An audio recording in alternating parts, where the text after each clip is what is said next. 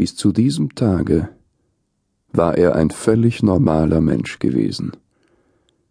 Früh um sieben stand er auf, möglichst geräuschlos, um seine Frau nicht zu stören, die gern etwas länger schlief, trank eine Tasse Kaffee, äh, küsste den achtjährigen Buben auf die Stirn, der in die Schule musste, und bemerkte seufzend zu der sechsjährigen Marie Ja, nächstes Jahr kommst du auch daran.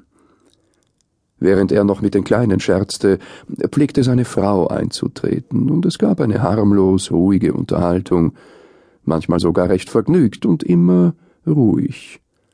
Denn es war eine gute Ehe ohne Missverständnisse und ohne Unzufriedenheiten, sie hatten sich gegenseitig nichts vorzuwerfen.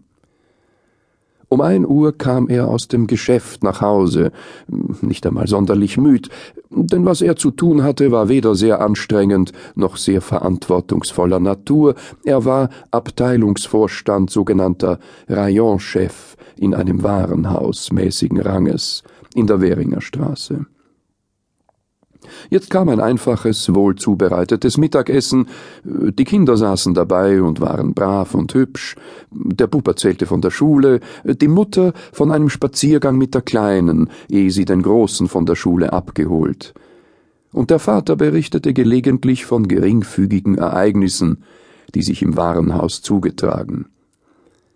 Dann legte er sich für ein halbes Stündchen hin, blickte flüchtig in eine Zeitung, um halb drei Uhr war er wieder im Geschäft. Es gab viel zu tun, besonders zwischen vier und sechs. Er musste sich völlig den Kunden widmen. Zu Hause ging ja alles den gewohnten Gang, die Frau ging mit den Kindern spazieren oder die verheiratete Schwägerin kam zu Besuch oder ihre Mutter. Er traf sie manchmal noch zu Hause an. An jedem Samstag erfolgte ein Theaterbesuch.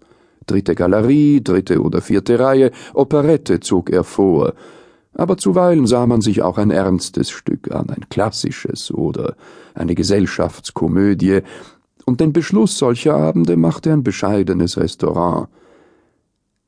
Auch an diesem Abend, dem Samstag vor Pfingsten, waren sie im Theater gewesen.